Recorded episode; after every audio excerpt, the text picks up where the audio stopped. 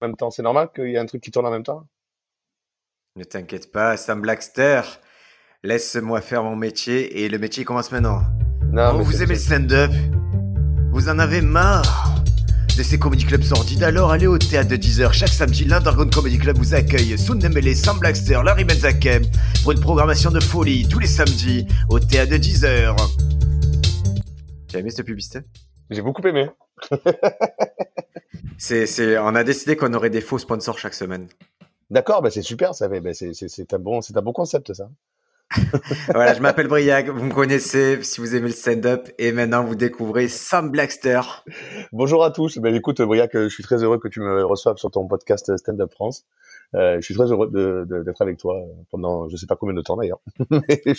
C'est alors, on est, on est d'une liberté totale. On parle de ce cool. qu'on veut pendant, pendant le temps qu'on veut, Sam. Le Euh, tout, c'est ben- qu'on passe un bon moment. Ouais, ben, ce sera le cas et j'adore quand tu me dis des petits mots d'amour comme ça. Ça, ça me chauffe, ça me chauffe. Est-ce que tu peux un petit café ou quelque chose comme ça? Écoute, ouais, je prendrais bien un petit café. Merci beaucoup. C'est très sympa. Mais est-ce que tu te l'es fait? On est chacun Ah à oui, oui. distance. Est-ce que ah, tu, es bien? Moi aussi, je me suis fait un café. Ah ouais, moi j'ai mon On petit café, je suis devant l'ordi, je suis plutôt pas mal. tu vois. Ouais, on est cool. Alors, on va pouvoir parler stand-up et nous, on Yes. s'est vu la semaine dernière. Ouais, on s'est vu euh, la semaine dernière sur, euh, ben, justement sur, euh, sur sur le plateau euh, euh, que je présente avec euh, mon acolyte Soon. Oh, ça, c'est le lendemain. On- moi, je veux revenir à la genèse. On s'est vu, toi Ah. et moi, d'un appartement. alors, on s'est vu dans un appartement juste après qu'il y ait une grosse pluie battante qui te soit tombée sur la gueule. C'est bien ça? C'est pas grave, je suis waterproof et on s'est rencontrés. Et en Ouais, fait, oui, on a dit, on a passé l'après-midi. Ouais, on a passé l'après-midi à bosser en fait stand-up. Exactement. C'était c'était c'était un après-midi euh, super intéressant parce qu'on était dans, dans dans mon salon à discuter de de, de choses et d'autres. Et euh, moi j'aime beaucoup euh, parler de euh, de, de stand-up avec toi euh, que ce soit en podcast ou même en en, en qu'on est tous les deux. Parce que je trouve qu'on a on a un super échange avec toi et euh, et t'es ce genre de personne qui n'hésite pas à dire les choses et j'aime bien donc euh, Ah, je suis à la limite avec toi, tu vois. je- tu vois bien, cette semaine, il y a eu quelques messages d'insultes. Je me suis dit, est-ce que je vais pas, normal. tr- est-ce que je vais pas trop loin avec lui? C'est normal le message d'insulte ça fait quand même maintenant huit ans que je suis à Paris toi t'es quand même bien ancré dans la culture marseillaise donc à un moment donné je suis affilié quoi tu vois donc euh, c'est Ouais. normal normal au-delà de ça, il faut savoir que dès le moment où on commence à, à travailler avec quelqu'un, à échanger avec quelqu'un, je pense que c'est pas rendre service à l'autre que, que de lui faire trop de cadeaux. Et c'est pour ça, là, c'est vrai que les messages d'insultes, ils portaient sur des choses très précises. oui enfin Où, à mon fait quand sens, même hein. Hein, ouais, mais c'est, ça prend toujours un peu, ça marche pas de peine d'insulter les mamans, mais c'est surtout, on s'est dit, quand on s'est vu, on avait euh, certaines exigences, on a, on a bossé l'après-midi, et surtout, on s'était dit, le, le premier cap, c'était dès le lendemain, l'Underground Comedy Club, ben, que ces exigences, elles rejaillissent sur scène, que ce soit en termes d'intention, en termes d'investissement, et, et moi, je trouve que ça a bien rejailli sur scène, quoi. Tu vois, je, je suis content. L'après-midi, je l'ai, je l'ai revu sur scène, en fait. Ce qu'on s'est dit l'après-midi, je, ouais, je, je me senti qu'il y avait un truc qui s'était passé que, en tout, cas, ça me faisait pas, ce que je voyais sur scène, c'était raccord avec tout ce qu'on C'était avait se l'après-midi, mais c'est vrai que voilà, c'est complètement ça, c'est complètement ce, ce, ce genre de discussion euh, euh, vraiment ben, honnête et, et sans, euh, sans, sans, sans chichi en fait qui, euh, ben, qui te donne soit des déclics et puis c'est vrai que ce soir-là, euh, donc samedi dernier, le lendemain sur sur la scène, euh, même moi j'ai senti que c'était différent quoi. Je l'ai senti euh, sur le rang du public, je l'ai senti sur sur comment moi j'amenais mes j'amenais mes vannes et surtout je l'ai senti sur le travail que j'ai pu faire l'après-midi même, tu vois, avant de remonter sur scène le soir. quoi. Comment tu l'as, comment tu l'expliques ça? C'est quoi qui a changé, à ton avis? C'est quoi la, le- la petite variation qu'il y a eu le soir même? Euh, ben déjà, c'était une très belle soirée euh, que, que, que, que, que tu as ouvert. On avait un public qui était très réceptif, euh, qui avait été mis à bonne température pour la soirée. Tout le monde a fait des, des, des super passages, ça c'est important de, de, de le préciser. Mais au-delà de ça, je pense que euh, j'avais cette, cette volonté en fait de d'apporter du neuf dans de l'ancien, parce que c'est ce que j'ai fait. hein. J'ai pris des, des, des, des, anciennes vannes que je ne faisais plus, que j'ai essayé de, de, de retravailler, de repousser, de de- d'aller peut-être même dans la survanne et c'est ces, choses-là qui m'ont fait trouver encore d'autres choses. Et je pense que le fait d'avoir discuté avec toi de choses et d'autres euh, m'ont fait euh, prendre conscience euh, de certaines choses que, que, que je que je savais au fond de moi en fait, mais que en fait c'est vraiment le truc que tu sais qu'il faut, livrer ton meilleur match à chaque fois quoi, et essayer d'avoir d'aplanir au maximum cette courbe de de, résultats, tu vois, d'arrêter de faire un peu le, c'est vrai qu'on a parlé de ça, c'est notre capacité, ou plutôt, dans mon cas, notre incapacité à, à être euh, fort tous les soirs, en fait. La difficulté, à un certain moment, après quelques années stand-up, à ne plus être dans la dynamique où le soir où tu es porté par le public triompher, le soir où le public euh, est pas réceptif, ne, euh, sous-jouer. Et là, c'est vrai qu'on à un moment de, de nos vies, de nos carrières, où il faut qu'on soit constant et que ça, ça guide un peu notre carrière. Exactement. Et donc pour moi, c'est vrai que c'était le début du match. Il a été ce, ce, ce samedi soir là je me suis dit bah écoute t'as as plusieurs scènes là entre aujourd'hui et lundi il faut que les faut que faut qu'elles cartonnent toutes quoi. Et euh, ça a très bien commencé à l'under ensuite après au fridge et puis après le lendemain au point virgule quoi. Ça a été vraiment quelque chose je me suis dit bon bah ok bah ces trois là c'est cool maintenant on continue quoi. Et, euh, c'est ce truc là de d'aplanir un peu euh, cette courbe de résultats. Ça me fait penser un peu à tu sais c'est comme si tu jettes une balle sur un plateau et c'est le plateau qui s'adapte pour te dire la balle au milieu tu vois c'est pas la balle qui tombe en fait c'est ça c'est à nous de nous adapter au public et se dire bon bah ok il faut le prendre comme ça ce soir et ben moi, mon but, c'est de faire euh, le même passage qu'hier soir, même si le public est, euh, est un peu moins réceptif, et d'aller le chercher pour le, monter à, notre niveau de, de, de, de, résultat, quoi, tout simplement. Et parce que il faut comprendre que c'est vraiment, imaginez le stand-up comme un, comme une méthode probabiliste où, où l'offre et la demande vont, vont pas se croiser tout le temps. Vous, vous êtes l'offre, vous offrez des blagues, et des fois la demande, si on appelle ça un producteur ou un décideur, vous allez les rencontrer peut-être deux, trois fois dans l'année, mais vous savez pas quand vous les mmh. rencontrez. Et donc, si vous êtes performant une fois sur deux, vous divisez par deux vos chances de déclencher une conversation intéressante. par contre, si vous êtes constant toute l'année, il y a forcément un moment où ça va se passer. Et oui, parce que tu vas forcément croiser euh, ton, ta, ta, ta demande d'un moment donné ou à un autre. Donc euh, et toi ton, ton truc c'est d'être d'être au top tout le temps pour euh, bah, pour que et puis c'est aussi un peu la loi de l'attraction en fait quoi tu vois euh, euh, arrêter de peut-être parler de ce travail et commencer à vraiment le faire et à un moment donné bah, de toute façon tout vient euh, tout vient à qui euh, à qui travaille assez en fait hein. c'est un dicton qui n'existe pas mais que je viens d'inventer. ouais mais moi j'aime bien tout vient à qui travaille assez c'est vrai que j'ai vu je t'ai vu dans une démarche là où c'était ça se lève le matin ça écrit ça, tu vois, le soir, ça enchaîne trois scènes. Et je trouve que tu, c'est pas, c'est pas de la posture. C'est-à-dire, quand j'ai vu le matos que tu avais écrit, waouh, ça, ça, ça y est, tu, tu t'es fait violence, mais je pense que là, je, je pense que tu dois tomber une demi-heure de matos par semaine, en garder 4-5 minutes sur scène, mais par contre, on a la ah, bah, c'est cool. Merci beaucoup, Briac, de, de, de, de l'avoir vu. Mais c'est vrai que euh, pour pour le coup, maintenant, j'ai, enfin, je, déjà, j'hésite plus à jeter. Euh, je me dis bon, ben ça, ça c'est pas bon, ça c'est moins bon, ça peut-être qu'il faut le pousser. Et euh, des fois, tu sais, c'est vraiment ce truc de, de, de, de chercheur d'or, tu vois, où on est là avec une pioche à chercher des pépites. Des fois, on a des petites pépites, où on se rend contente, on arrête de creuser quelque part, on va ailleurs, alors qu'en fait, tu as une énorme pépite qui est là-dessous. Et quand tu la trouves, en fait, tu vas jeter toutes les petites que tu as eues. Tu vois ce que je veux dire? Regarde, des fois, maintenant, je, ah, le, le, matin, je bois mon café, j'ai un peu la tête dans le cul, peut-être je vais écrire une heure, deux heures, il va rien sortir, mais la troisième heure, putain, j'ai commencé à trouver des trucs.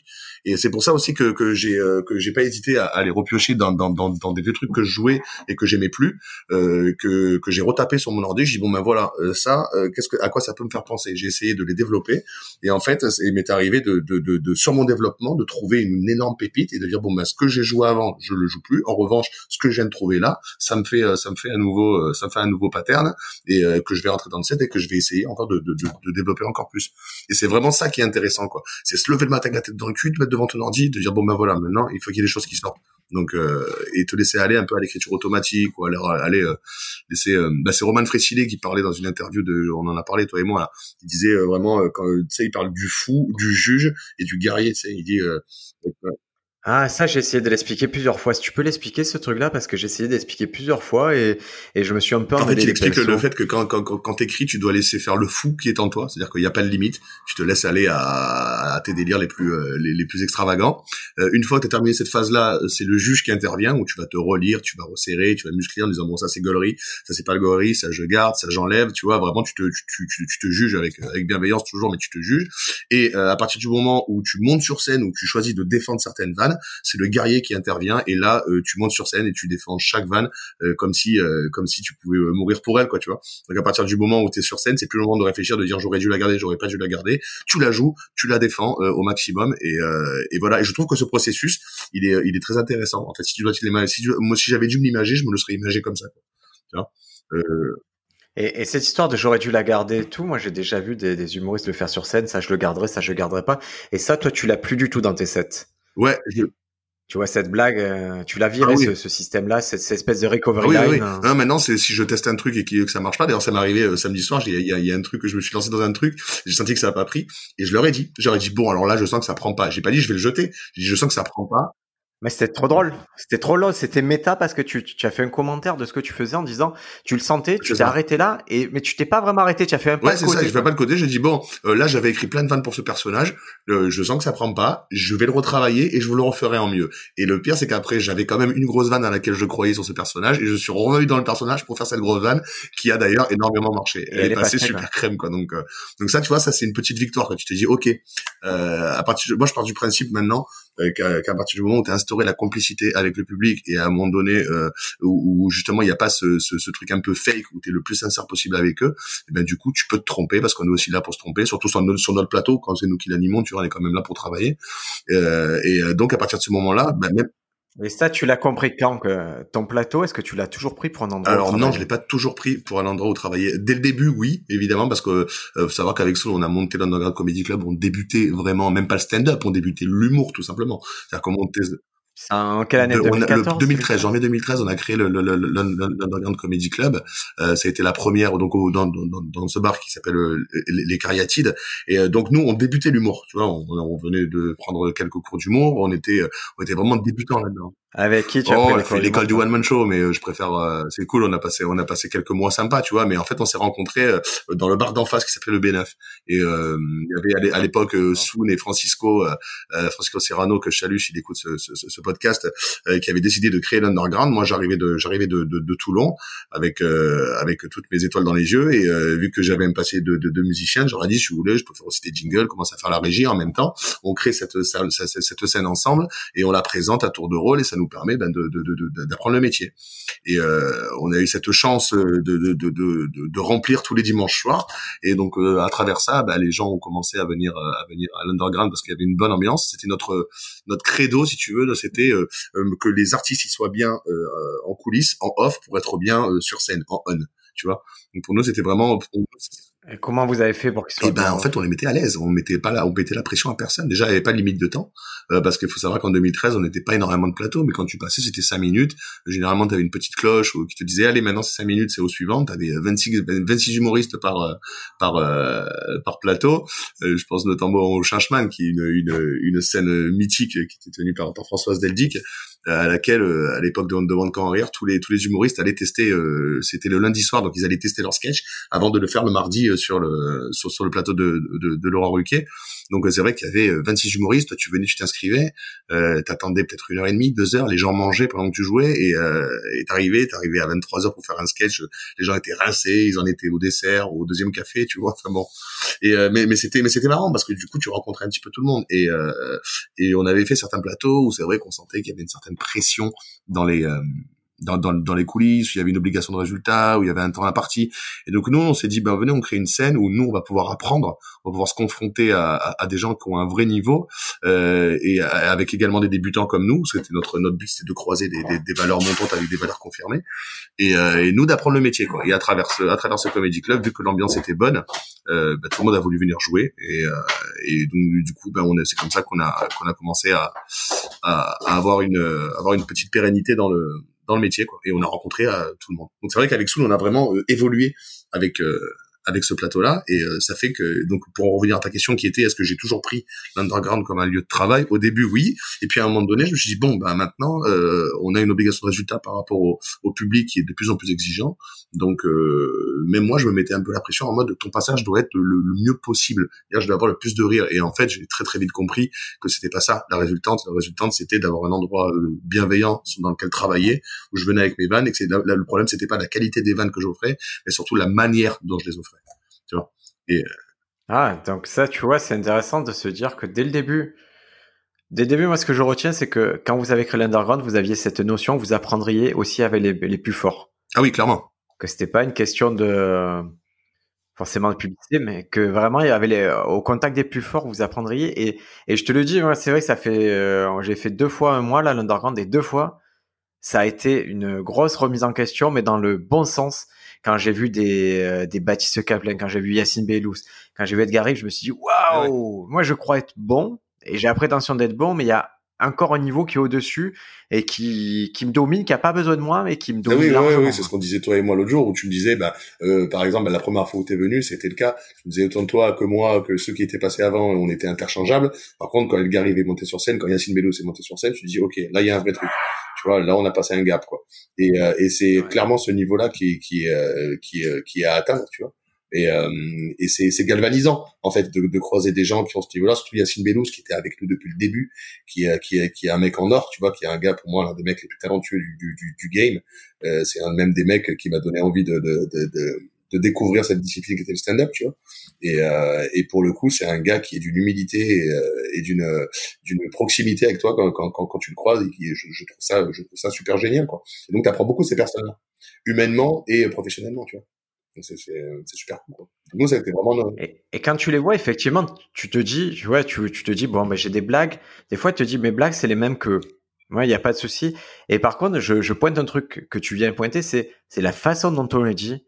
Elle est tellement différente de ce que eux les disent. Eux, il y a vraiment un truc qui se passe au niveau du personnage. Il y a un prisme qui est tellement clair et tellement puissant que c'est là où je trouve qu'ils font la différence avec euh, un stand-upper comme moi.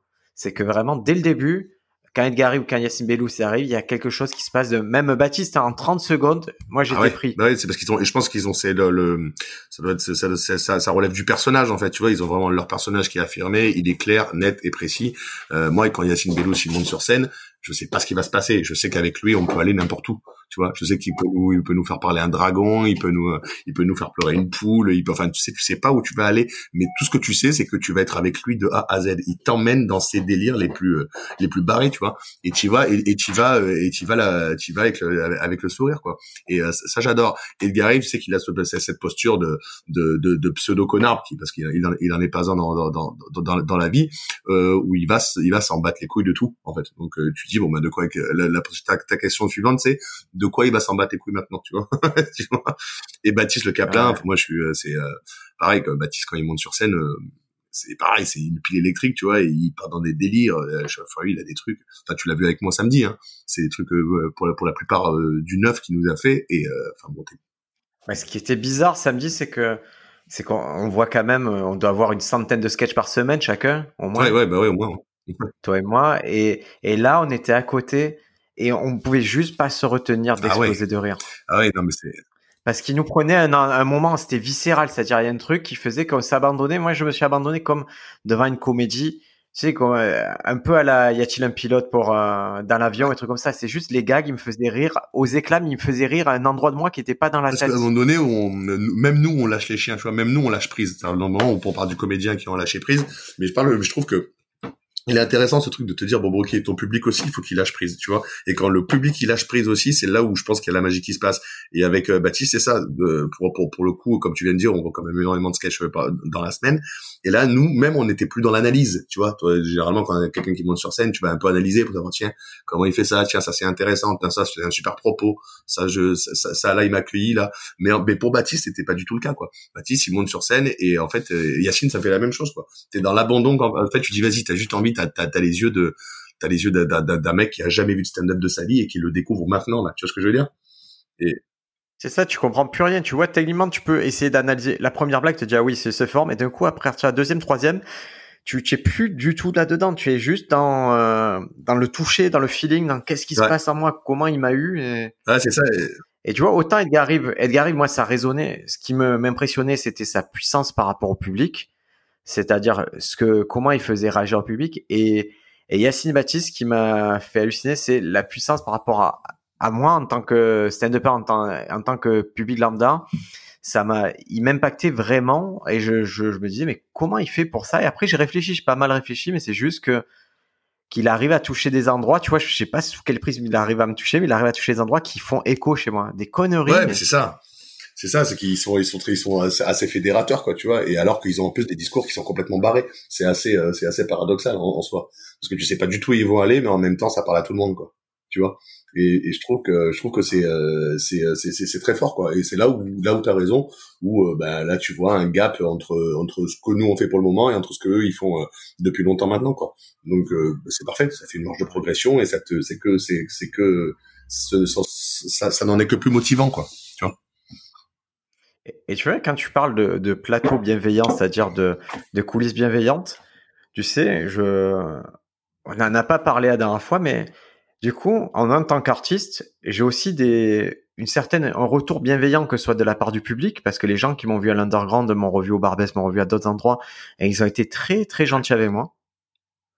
Et aussi, à part des, des autres humoristes, dès le moment où on se met tous dans ce truc de bienveillance, du coup, il y a vraiment le côté de, bah, tu joues où? Est-ce qu'on peut te faire jouer ailleurs? Est-ce que, moi, je, je l'ai vraiment, ça fait deux fois que j'en bénéficie, et ça me, ça me fait du bien, en fait, cette bienveillance. Tu vois, un moment, quand tu es à Paris, que ça fait un moment que tu es là, que tu galères, tu dors sur le canapé et tout, quand il y a des gens qui te tendent la main et qui le font et que tu vois que ça fait juste partie de leur, euh, de leur ADN d'être gentil comme ça, ça te fait souffrir. clairement, clairement. Après aussi, euh, euh, il y, a, y, a, aussi des fois, ça aussi j'ai compris, euh, quand c'est très très bon de se faire tendre la main, surtout dans, dans ce, dans ce milieu-là, on te dit bah tiens viens jouer, viens, viens jouer ici, viens jouer par là. Et des fois, si on le fait pas, c'est pas parce qu'on n'a pas envie de le faire, c'est parce que euh, c'est encore à toi de travailler pour qu'on pour qu'on le fasse. Tu vois ce que je veux dire? Moi, moi, moi, Alors ça, ça a été mon cas. C'est fatal. Moi, ça a été mon hein. cas par exemple. Non, mais ça, mais ça allait, je vais être honnête, ça allait encore aujourd'hui pour moi, mais et ça, il va falloir le comprendre. J'ai eu la conversation avant que tu arrives avec Soon, donc qui est le co-organisateur de l'Underground, et, et, je sais que que quand on organise des choses comme ça, on génère énormément de frustration et d'incompréhension de eh ben, des ah humoristes, parce que forcément, chaque semaine, il y a que 4-5 personnes qui passent. Ça veut dire que ben, c'est il y a, y a, on refuse à 100, 200, peut-être 300 personnes de le fait de passer. C'est ça. Et les gens, ils ont, ils développent une aigreur, ils développent quelque chose. Et je le répète souvent, arrêtez de penser que les organisateurs, ils sont idiots ou que les producteurs, ils sont bêtes. Arrêtez de croire ça. Ils savent plus ou moins qui vous êtes. Et s'ils le savent pas, c'est que, c'est que vous n'avez pas fait en sorte qu'ils le sachent. Et ça, ça tient pas juste à, j'envoie une vidéo et tout. Et forcément, ça engendre des frustrations du type, oui, lui, il a été pris parce qu'il a, par exemple, 100 000 followers. Mais bien sûr. Bien sûr que ça compte là-dedans aussi, ce calcul va compter. Les followers, ça peut, ça peut être un vecteur pour un producteur de d'attirer du monde. Un vecteur, faut pas que ce soit le seul, mais ça peut être un vecteur. Non, ça peut être, mais, mais on peut le comprendre. C'est-à-dire, moi, je peux l'entendre que qu'aujourd'hui, on préfère quelqu'un avec 150 000 followers que Briac avec 2500 ouais, moi aussi, je peux le comprendre. C'est pareil que ça, même en termes de, de, de, de, niveau scénique. Tu vois, moi, il y a des scènes, par exemple, je parle à mon, je parle, je parle à mon nom en tant que stand-upper et pas en tant qu'organisateur de, de, de, de, l'underground. Il y a eu, des, il y a eu des scènes où, euh, que j'avais envie de faire et où, sur lesquelles on m'a jamais invité. Et euh, j'ai compris que c'était parce que j'avais pas encore le niveau pour le faire, tu vois. Donc maintenant que je suis dans une phase de travail qui est quand même différente. Mais il y a un moment, on a de l'aigreur il y a un moment où toi aussi, est-ce que toi, tu moi j'ai senti en moi une forme d'aigreur à certains moments que je combats, que j'ai combattu fortement, et jusqu'à comprendre que ça venait de moi, que le problème c'était à moi d'être génial? non, non, non, non, je suis là, je suis là, je suis là, Non, je suis là, non, excuse-moi, j'étais en train de, ah. de, de, remettre mon son. Oui, je, je, je, je, t'entends par rapport à cette forme d'aigreur, mais alors moi, c'est vraiment un truc que j'ai essayé de combattre euh, tout le temps, quoi, tu vois. De vraiment d'essayer de, garder la flamme euh, qui, qui est à l'intérieur de toi, de te dire, ok, euh, cette, euh, cette abnégation que tu peux avoir et ce fait de, de faire ton métier avec la, la, le meilleur mood possible parce que c'est, aussi ça euh, faire, faire tu, enfin je sais pas toi dans quel dans quel euh, dans quel état d'esprit tu écris quand tu écris. Moi j'essaie de me mettre dans le meilleur mood possible. Tu vois après je pense que ça dépend aussi des personnalités mais cette forme d'aigreur j'ai de la haine moi, moi je suis t'es un rageux animé par la haine, mais Black, c'est que de la haine eh ben, je pense qu'il va, il va, il va là-dessus ton personnage. Mais, mais euh, oui, je vois ce que tu veux dire. Il faut, il faut vraiment dissocier ce truc de je gère un plateau. Euh, si tu ne viens pas sur mon plateau, c'est pas parce que je t'aime pas, parce que soit il n'y a pas de créneau possible, soit tu n'as pas encore le niveau, euh, soit euh, pour d'autres raisons. Euh, pour, pour, pour, mais c'est dur parce qu'on le dit jamais en fait. N'y a pas le niveau. On dit non, c'est pas le moment, mais c'est vrai qu'on dit jamais aux personnes tu n'as pas le niveau. Et la personne qui se présente en général, elle pense qu'elle a le niveau. Et c'est cette incompréhension, elle, elle, fait du mal. Je sais qu'elle elle fait beaucoup de mal aux gens, mais mais c'est une réalité. C'est juste. Euh, moi, je, je, comprends vraiment. Et là, c'est drôle. C'est récemment, j'ai postulé à, un comedy club. Ça s'appelle le Polyamour au Ok, oui, j'en ai entendu parler, ouais. Alors, et je trouve ça fait, ils ont fait deux éditions. Je vois, je vois le line-up. Sur le line-up, on va dire qu'à chaque fois, il y a 20% c'est des élèves ou des gens qui prennent des cours avec moi. Et, et je postule, j'envoie un petit message, je dis écoutez, j'aime beaucoup votre communication, j'aime bien le Kibélé, j'ai joué euh, euh, lors des micros rigolos. Ça me ferait plaisir de participer avec vous, j'ai un humour un peu différent. Et là, ils m'ont dit un truc, ils m'ont fait salut bro, il euh, y a pas de souci, est-ce que tu peux nous envoyer une vidéo de ce que tu fais? Et là, je me suis dit merde, c'est les premiers depuis que je suis à Paris qui ont ce réflexe qui est plutôt cool de dire, ok, tu, tu dis que tu fais stand-up, montre-nous ce que tu fais. Et, et, je me suis dit, bah, c'est trop bien, quoi. Je trouvais que c'était un réflexe, c'était ouais, pas mais ça s'est fait pendant longtemps de demander des vidéos, mais en final, c'est vrai que maintenant on se connaît un petit peu tous, tu vois, et que moi, par exemple, euh, Eh oui. je vais te dire honnêtement, très honnêtement, il y a, il y a plein de monde qui nous envoie des messages sur la page de l'underground. On reçoit tellement de messages à la semaine qu'on ne peut pas tous les regarder. Vraiment, hein, c'est un truc de dingue. Bien sûr. Donc, nous, ce qu'on préfère faire avec Soon, c'est toujours se déplacer, parce que et regarder la personne, tu vois, par exemple. Nous, on a- une règle, c'est qu'on ne programme plus quelqu'un qu'on n'a jamais vu jouer. Ça nous est arrivé par le passé. Maintenant, on, ne le fait absolument plus, ce qu'on préfère faire, c'est se déplacer, voir dans le contexte la personne sur scène et même s'il y a cinq euh, personnes dans la salle hein, c'est pas la question on, s'en fout tu vois c'est vraiment c'est vraiment euh, ce que ça donne sur scène euh, tu sais euh, euh, je participe à, la scène ouverte du point virgule qui s'appelle le, le, le tremplin avec avec An- An- Antoinette Collin qui et euh, des fois on fait des scènes au, point virgule des fois il y avait il y y a pas eu grand monde quoi. des fois t'as 8 9 personnes mais elle après elle te fait son débrief parce qu'elle a aussi ce, ce recul et cette elle peut se projeter tu vois à te voir à, te voir jouer sans te dit bon ben ça devant une salle complète qu'est-ce que ça ferait tu vois? Et nous on, a on a un peu ce truc là de de d'aller voir la personne qui va jouer sur scène et se dire bon ok ça peut le faire à l'under quoi. Et on, moi je préfère tout le temps me enfin je, je préfère programmer des gens euh, que j'ai déjà vu jouer euh, en vrai quoi vraiment sur scène et pas euh, et pas par vidéo quoi. Maintenant ça se fait plus trop de demander des vidéos quoi. Ouais. mais bon Bah ouais, mais j'ai trouvé ça très vintage. Et, et tu vois, il y a une partie de moi, la partie snob et tout. mais en fait, tu le connais pas, mais tu vois, il y a cette part- mais, mais renseigne-toi, regarde, tu vois. mais- et après, il y a l'autre partie, mais ferme-la. Il te demande Envoie une vidéo, vidéo. envoie une vidéo. Ils t'ont répondu gentiment. Envoie une vidéo. Et, et si, et, et le com, c'est que, imagine, la, la vidéo, ça leur plaît pas ou quoi, accepte le jeu. Accepte ça, accepte le jeu et passe à autre chose, euh, mon ami. Ou alors, va les voir euh, vendredi prochain. Euh, présente-toi en chair en os et essaie d'avoir un autre contact, mais mais en tout cas, il faut pas d'aigreur par rapport au jeu. par il faut vraiment règles. gommer le- toutes les graves et la frustration qu'on peut avoir dans ce métier, euh, parce qu'elle est, euh, t'as vite fait de, de te faire bouffer par ça, quoi. Et euh, nous, on est vraiment, enfin, je sais que moi, je suis pas du tout dans cette démarche-là, quoi. Je suis vraiment dans, dans une démarche de partage, et euh, je trouve qu'on est assez seul sur scène pour ne pas l'être tout autour. Tu vois ce que je veux dire? Et, euh, Ah, et je trouve que c'est fait, important hein. d'avoir euh, une, une- ah ouais, une, une mini team. Euh, ah, une mini team, merci. Une mini team, c'est important d'avoir une mini team autour de toi, des potes avec qui échanger, des potes avec qui écrire. Pareil, quand t'écris des vannes tout seul dans ton coin, c'est bien. Mais quand t'as un pote en face avec qui la faire, euh, avec qui la, la, la, la, la tester ou la faire avancer. Euh, moi, j'ai des potes avec qui j'écris, notamment Gabriel Français et euh, Rabat Benachour, qui sont euh, qui, qui, qui sont des, des, des- humoristes et metteurs en scène aussi. Euh, quand j'écris un truc, vous écrit un truc, euh, que- non, c'est bon. Il écrit quand il écrit un truc, euh, quand on écrit un truc ensemble, on est les Il a, attends, il a, il a pas compris ton coloc Si, quand il si, un podcast? Il faut des chiffres, ou quoi? Parce qu'il est, moi je l'ai vu, il est pas, il est pas très costaud, ça je me permets bête. de menacer. Ouais, ouais, donc euh, c'est vrai que c'est vrai que euh, c'est c'est toujours intéressant d'avoir ton pote en face de toi qui va dire non, ça c'est de la merde. Oh non, ça c'est drôle. Oh putain, et puis tu le vois direct. hein. Notamment bah, Gabriel hier euh, qui est allé jouer au fridge. J'ai une petite anecdote avec lui. Juste avant, il me fait une vanne. Ah, trop bien. Il me fait une vanne. Il me dit putain, est-ce que Ouais. c'est drôle Est-ce que c'est drôle quand je dis ça? Et, euh, et, et en fait, il m'a fait une vanne et je n'ai absolument pas ri. Et de lui-même, il a dit ok, c'est pas drôle. Il m'a dit si t'avais drôle, t'aurais pouffé de rire parce qu'on se connaît, tu vois, et on est très bon public l'un avec l'autre. Donc si l'un de nous ne va pas rigoler euh, instinctivement à la vanne que l'autre va lui tester, c'est que on n'est pas sur une on n'est pas sur une bonne vanne. Tu vois ce que je veux dire? Et, euh, et ça c'est trop important d'avoir euh, au moins une personne comme ça. Ouais, bien sûr. Et puis, et puis après. Ouais. Ouais, mais c'est clair, mais il faut tester. J'avoue que je teste en permanence des petits trucs ou même des attitudes. Je me dis, est-ce que la personne, elle comprend ce que je veux dire? Ouais. Tu vois, là, là ce, ce matin, je t'ai envoyé. Enfin, qu'est-ce qui se passe chez toi? Euh, je crois qu'il y a un déménagement là, mais euh, c'est bon, ça va le faire. il y a pas de- Attends. ok, d'accord. ouais. On- on va- Ouais, t'écoute. Oh là là là là. Ouais. Je crois que c'est le café qui se termine. là. C'est bon.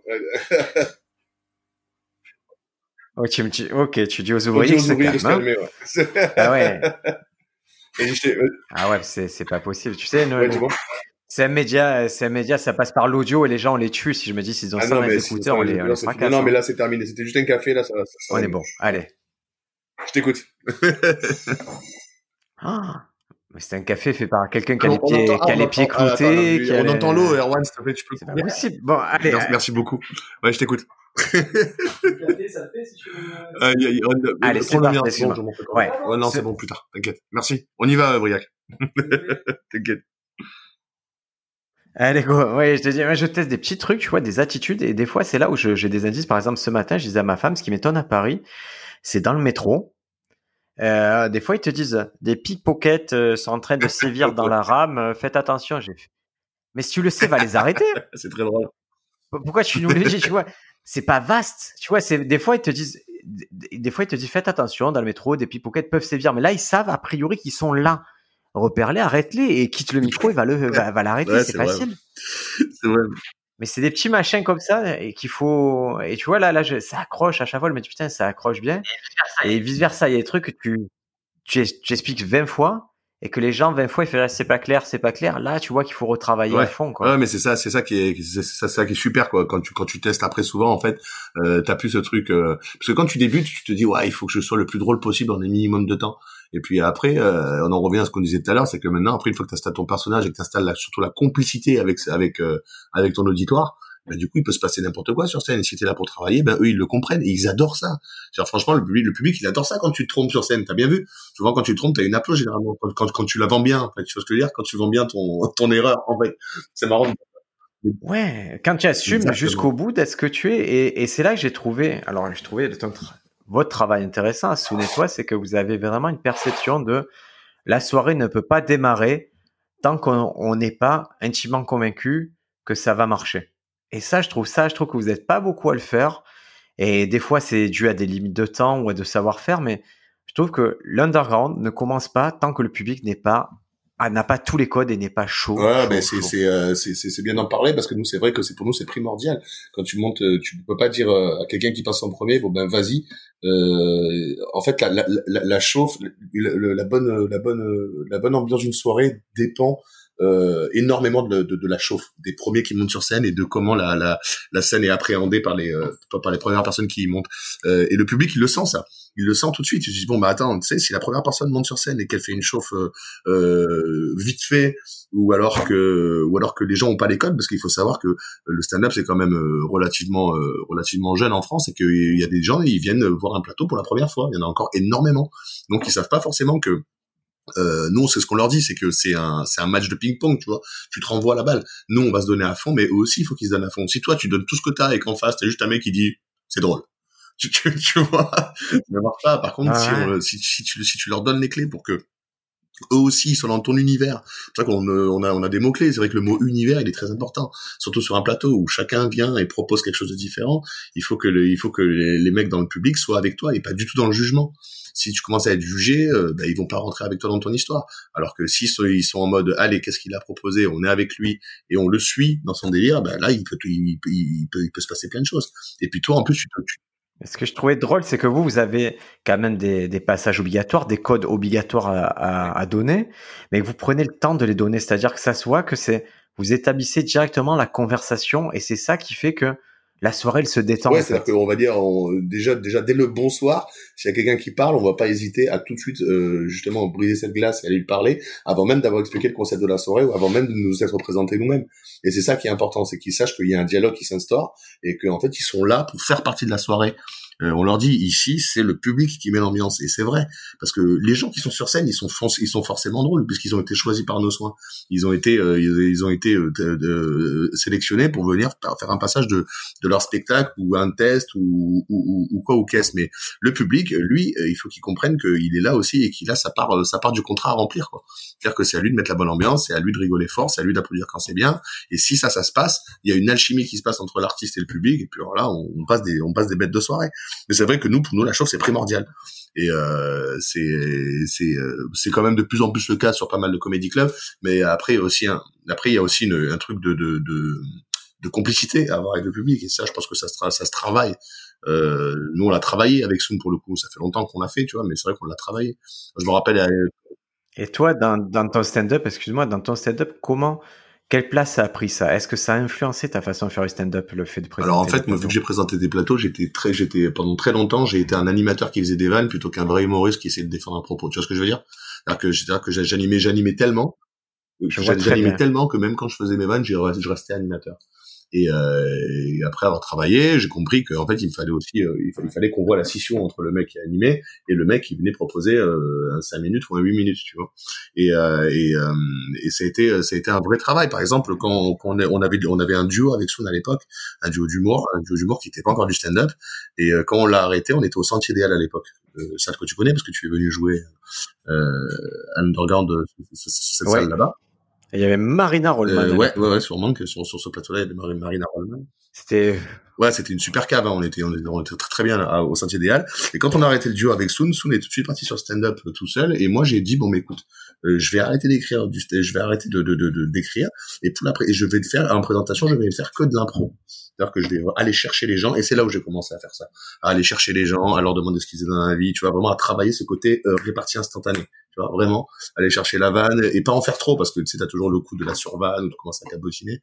Essayer vraiment de, de, de, mesurer ça. Et quand j'ai acquis ça, j'ai recommencé à écrire du stand-up et commencé à travailler moi euh, mon personnage en tant que en, tant que en tant que Sam Blackster et pas en tant que présentateur de d'un plateau, tu vois. Et euh... et je sais pas si les gens qui écoutent se rendent compte de de ce que tu dis, mais en fait, l'analyse que tu as sur toi-même, elle est assez rare parce que, en fait, on est, en train de vous dire plus ou moins qu'il y a vraiment des moments dans nos carrières où on n'a pas été bon et où on a dû faire des choix pour acquérir quelques connaissances, quelques skills, quelques capacités en plus et que ces choix, quand on les a, quand c'était ok, on est plus passé à l'étape Exactement, c'est vraiment un truc de palier. Je dis ok, bon là il faut que, il faut que, faut que je m'améliore là-dessus.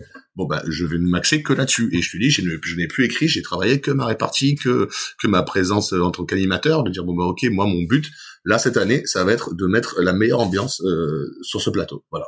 C'était pas de faire rire plus que les invités, c'était pas de tirer la couverture, non, c'était mon but, c'était que tout le monde se sente euh, comme chez lui et se, se mette dans les meilleures euh, dispositions pour apprécier les sketchs qui vont suivre. C'était euh, c'était mon leitmotiv sur une année. Et une fois que j'ai acquis ça, bah après oui, j'ai recommencé à travailler sur moi-même. Et donc après j'ai après c'est après c'est une question de vanne, question de personnage. ça fait deux trois ans maintenant quoi, tu vois que j'ai que j'ai vraiment axé mon travail sur moi et sur mon stand-up. Donc évidemment que j'ai euh, bien sûr fait des erreurs en trois ans où je faisais euh, où je faisais des vannes qui étaient pas fondées ou euh, c'est le genre d'insulte que tu m'envoies quand tu me dis bon cette vanne là tu la laisses en 2017 des fois t'as raison c'est ce que je veux dire? ah non mais comme et de la même façon je me traîne des trucs qui sont pas que je, je sais consciemment que c'est c'est pas ça rend pas hommage à ce que je voudrais faire mais moi, ça fait partie de notre bagage. Mais moi, je, je te dis, ce qui a déclenché un peu cette conversation ce podcast, c'est quand on a parlé, tu m'as dit un truc qui était vraiment intéressant, qui m'a fait réfléchir. Si tu m'as dit, je sais pas si je me suis, si je suis pas venu trop tôt à Paris. Ouais. Et, et c'était intéressant parce que je, parce que je pense que ça faisait écho au fait que moi, quand j'arrive à Paris, là, ça fait que moi que j'y suis et j'arrive avec, euh, avec beaucoup de matos et une envie et de l'énergie et, et un personnage des choses. Et, et tu as l'impression, je pense, tu as l'impression que je me suis pas cramé à Paris, tu vois, comme euh, si j'avais montré tout mon process. C'est ça. moi, je suis vraiment monté euh, une main devant, une main derrière, en me disant, je vais me former là-haut. Et du coup, je pense, c'est un coin de ma tête. Hein. Après, tu m'as, après, après, discussion, je, je sais pas si j'ai toujours raison, mais J'en ai parlé avec d'autres, j'en ai parlé avec d'autres, je te confirmerai. Ouais, très bien. Mais, euh, mais c'est ça, tu vois. Je, je, moi, à un moment donné, je me suis dit, est-ce que tu t'es pas euh, grillé à vouloir, euh, à vouloir apprendre ici? Les gens t'ont vu très tôt sur scène, donc du coup, peut-être garde cette image de mec qui travaille ou qui essaie de se chercher, qui doit se trouver, qui doit encore se trouver. Euh, je suis encore en phase de, en phase de recherche, évidemment, parce qu'on sait très bien qu'on s'arrête jamais de d'apprendre dans ce métier, c'est ça qui est beau. Mais, euh, mais, mais du coup, je sais que moi, j'ai passé des gaps et que peut-être certaines personnes ne, ne, ne, ne n'ont pas conscience de ça, alors que moi je me connais. Et si nous on est capable dans, notre carrière à un moment donné de dire bon, euh, euh, attends deux secondes, si on est capable à un moment donné dans notre dans, notre carrière de se dire bon ben j'ai besoin d'apprendre ça, donc je vais me mettre dans les dans les meilleures dispositions pour apprendre ça. Euh, ben, à un moment donné dans, dans, notre processus, on évolue forcément. Et, et moi donc mais c'est vrai, il y a ce truc de se dire, est-ce que c'est la question qu'on se pose tous, est-ce qu'il y a des gens moi, ça m'est arrivé sur les festivals, sur les gros trucs et tout, que les gens me voient mal performer, sous-performer ou être nul, ou peut-être c'était un moment où j'ai mon matos, c'était pas bon, était en recherche. Et il y a ce côté de dire, putain, ils m'ont vu à ce moment-là. Est-ce que c'est ça l'image qu'ils vont garder de moi? Je te dis, est-ce que, est-ce que dans, dans, dans, leur tête, euh, c'est ce passage-là qui vont, euh, c'est avec ce passage-là qu'ils vont m'identifier? Alors que tu sais très bien que à partir du moment où tu travailles, euh, tu es en évolution constante, quoi. Et donc d'une scène à l'autre, d'une scène à l'autre, ça n'a ça, ça n'a plus rien à voir, quoi. Et, euh, et, là, moi, je sais que là, je suis dans, je suis dans une période charnière où vraiment j'ai compris pas mal de choses, où je sais que, ben voilà, là, le vrai du boulot, il commence maintenant, parce que je me suis donné un, ultimatum pour avoir mon spectacle qui traîne depuis des années, parce que, euh, soyons clairs, j'ai eu peur de monter avec quelque chose qui ne me plaisait pas. Mais maintenant que j'ai euh, que j'ai changé euh, d'angle de vue, que j'ai euh, changé ma routine de travail et que surtout j'ai essayé de, de de voir autre chose en et en moi et en les gens qui étaient sur scène, euh, du coup, je sens qu'il y a des gaps qui sont passés, surtout depuis cet été. Cet été, il y a eu des gros déclics qui sont, qui, qui, qui sont, qui se sont, euh, qui sont arrivés et qui se sont avérés gagnants là, depuis la, depuis la rentrée que. C'est quoi Comment est-ce que tu peux identifier les, les points de bascule cet été? Euh, Cet été, ben, on a joué à l'UCPA avec euh, avec des copains stand-uppers, donc Gabriel Française, Timothée Passonnet, Romain Barreda, Sylvain Fergo et, et, et Romuald Mofras. On est parti une semaine en, en, en UCPA pour travailler et c'était une semaine alors de, de pure camaraderie. On, on a vraiment rigolé euh, euh, tous les jours de A à Z. Vraiment, on était tout le temps mort de rire et on était vraiment en mode troupe, tu vois. Et, euh, et après nos passages, moi, ayant travaillé mon passage euh, que j'étais plus monté sur scène depuis euh, depuis au moins trois mois, tu vois. Donc du coup, j'ai vraiment appréhendé les vannes que je faisais et le et le, et le matériel que je proposais d'une manière différente. Et eux, ils l'ont vu, quoi. Et donc, du coup, avec toute la bienveillance des collègues, ils m'ont dit ça c'est bien, ça c'est moins bien, mais là, t'as un truc dans lequel il faut que t'ailles, quoi, dans, dans l'énergie avec laquelle je propose, je, je proposais euh, mes vannes, et surtout dans, dans, dans, dans, dans, le choix de ce que je, de, de, de, ce que je racontais. Je sais que j'ai, j'ai eu une bonne énergie assez tôt, mais euh, je racontais de la merde, en vrai, tu vois. Et, euh, et un parti, et un parti. Mais moi, je trouve chez toi la, la réflexion de se dire, le paradoxe, c'est ça, c'est que quand tu as voulu faire rire animé et dès le moment où tu as décidé que c'était plus le rire au centre de ton truc, tu fais exactement ça. C'est exactement ça. C'est ce que m'avait dit Antoinette une fois quand j'étais joué au point virgule. Elle m'a dit c'est bien maintenant tu cherches plus à faire rire. Et, euh, et c'est là où tout a changé en fait. C'est à partir du moment tu as juste envie de raconter des choses. Et moi à un moment donné je me suis penché sur sur mon histoire. J'ai dit mais en fait il est là mon spectacle. Gabriel aussi euh, française a été un, un élément déclencheur. Quand j'ai raconté un petit peu ma vie, il m'a dit mais mec euh, il m'a dit c'est sympa tes vannes sur le handball et parce que j'écrivais des vannes sur le handball à l'époque. Il dit c'est sympa tes vannes sur le handball et, et, et, ça là mais euh, mais en fait euh, elle est là et elles sont là tes vannes quoi. Et, euh, et quand j'ai compris ça j'ai dit ok donc je vais parler de, de, de, de, choses qui me ressemblent beaucoup plus et c'est à partir de ce moment-là que j'ai commencé à à, à, à, à me trouver d'une manière plus juste sur scène on va dire. Ouais. c'est bien c'est trop bien ouais. non, mais c'est trop intéressant c'est quand tu cherches plus à faire rire que tu deviens marrant en fait Mais, je pense surtout c'est quand tu c'est quand tu es plus attaché au résultat que tu peux explorer et vraiment trouver les. C'est ça. Et puis c'est tellement intéressant d'explorer. Et euh, tu sais par exemple Shirley par exemple elle, elle, elle écrit sur scène maintenant. Tu, tu, tu, euh, c'est c'est une phrase qu'elle nous avait dit pendant un podcast qu'on faisait l'année dernière avec euh, avec Soon sur l'underground et elle avait ce propos-là. Elle nous a dit j'écris plus, elle se met plus devant une feuille blanche pour écrire. Maintenant elle écrit sur scène. Ça c'est encore un gap après, tu vois. Mais je trouve je trouve ça génial de pouvoir écrire sur scène avec ton public, tu vois. C'est vraiment de Ouais, ben je pense qu'elle réfléchit. Moi, j'ai déjà vu dans ce process-là, je pense qu'elle réfléchit beaucoup à ce qu'elle va dire, que, que c'est déjà écrit dans sa tête d'une certaine façon. Ah, des axes, et que je pense c'est les répètes qu'elle fait pas vraiment. Quoi. Ouais, ouais, ben c'est pour ça, ouais. Elle... Que se laisse tout le loisir d'arriver sur scène et de dérouler son idée euh, comme elle le pensait. Quoi. Non, ouais, je, je, je, suis sûr que maintenant, elle monte sur scène, c'est, tu vois, euh, elle a peut-être un set de près, mais moi, je suis pas sûr. Je pense qu'elle le sent, elle leur tiens, là, je vais leur parler de ça, je vais leur parler de ça. Je crois, je, je, je l'ai déjà vu demander au public, vous voulez que je vous parle de quoi? De ça ou de ça. Ok, on va là-dessus et paf, elle parle là-dessus, tu vois. Je trouve ça aussi intéressant comme process, tu vois. Et en fait, là, je suis vraiment dans un truc de d'essayer d'un peu de, de, de, de, rechercher tout type de routines différentes pour pouvoir travailler, quoi. Essayer de casser un peu tous les automatismes que j'avais, qui n'étaient pas forcément bons. Et aujourd'hui, euh, je trouve que je travaille beaucoup mieux de, de, de la manière dont j'ai choisi. Donc c'est cool, quoi. C'est plutôt cool. Et tu vois, je, je, je, suis beaucoup plus sur l'échange aussi, quoi. Ah, mais tant mieux, c'est, c'est raccord. je suis beaucoup plus sur l'échange. C'est-à-dire qu'aller chercher toi, te demander à toi, Briac, comment tu bosses, tu vois. Aller demander à Gabriel, mon pote, je dis, bah, tiens, comment il bosse? Rabat, pareil, mon pote qui, qui, qui, fait partie de la scène du field, euh, avec qui je travaille aussi euh, sur, sur, mon spectacle. Lui, il a encore un autre point de vue derrière, tu vois. Et, euh, et je trouve ça intéressant d'aller chercher chez les, chez, chez les gens que t'apprécies ou, euh, et, et, et, dont tu estimes le travail, comment bosser, échanger là-dessus et, et pour pouvoir, toi aussi, prendre le plus de skills et, et changer ta façon de, de, de, voir le truc en plus parce qu'il y a tellement de, de façons de, de voir, la, de voir la, le stand-up que, que tout est intéressant. Et tu n'as pas l'impression que les mecs forts ils sont en équipe? Ah si bien sûr, mecs forts ils sont en équipe, mais euh, mais c'est normal parce qu'ils échangent, ils échangent beaucoup. Euh, tu... Oui mais c'est ça, c'est virtueux, c'est-à-dire et ils se montent des équipes. S'il y en a un qui est fort sur une partie, il va booster l'autre sur cette partie-là, l'autre il va en échange, et du coup ça ne fait que se valoriser. C'est pour ça que des des propositions un peu euh, étranges comme Panayotis Pasco comme il avait des gens, des Jason Brokers, des, des Faris qui le confortent dans cette position-là, ça va devenir de plus en plus singulier. Et il y a personne qui lui met la pression pour non, tu dois avoir tel résultat. On lui offre un cadre, on lui offre un soutien moral et logistique pour qu'il explore cette partie-là. Et c'est ça qui fait que ces mecs-là, ils deviennent forts et différents de normal, parce que quand tu as trouvé un filon avec tes potes, ils te disent, ouais, c'est bien, vas-y, et ben, évidemment, tu y vas. Et tu vois que ça plaît. En plus, toi, tu sais très bien, des fois, tu vas avoir une vanne qui va être un peu moyenne. Tu vas la dire à ton pote qui va dire, ah, tiens, vas-y, viens, essaie de la faire comme ça. Elle va être plutôt bonne. Après, toi, ce qu'il ce qui t'a dit, ça va, ça va te faire penser à autre chose. Du coup, elle va devenir très bonne. Et à un moment donné, euh, quand tous les deux, vous êtes sur la même longueur d'onde et que vous trouvez la survanne derrière, ça devient une vanne exceptionnelle, une vanne à applause. Donc euh, c'est c'est c'est souvent ça, on se met souvent le pied à l'étrier. Quand tu as trouvé l'équipe avec qui travailler, ben je pense que oui oui en effet ouais c'est euh, ça, ça, va pas forcément beaucoup plus vite, mais en tout cas tu vas plus rapidement dans ce qui te ressemble à toi quoi. Toi, tu as déjà travaillé des vannes avec un metteur en scène? Euh, J'ai déjà travaillé mes vannes avec un metteur en scène. Oui, alors oui et non quoi. Euh, de là ça va euh, là ça va ça va sûrement commencer à le faire parce que vu que je me suis mis un, un ultimatum pour euh, pour mon en tout cas une date butoir pour mon pour mon spectacle il va falloir après le mettre en scène. Mais ouais ouais avec Rabat c'est déjà arrivé c'est déjà arrivé. Il m'a dit tiens ça là je te vois bien la faire comme ci ça là je te vois bien la faire comme ça. Mais jamais jusqu'à monter sur scène pour pour la bosser tout un après-midi ou se dire bon ben voilà quelle est la meilleure scénographie pour cette pour, cette pour cette veine là quoi, tu vois? Quelle est la meilleure attitude à adopter pour vendre cette veine là quelle, tu vois? Qu'est-ce qu'on veut parce que ça aussi, c'est un palier que tu. Ça, il faut pas se leurrer. Si vous avez un metteur en scène qui vous prend deux fois par semaine pour faire bosser vos blagues, euh, ça peut, ça peut mieux se passer vite. Hein. Ah ouais, mais c'est clair. Bah, ça, il t'aide, il t'aide à, à, à, mieux montrer euh, tes vannes. Tu vois ce que je veux dire?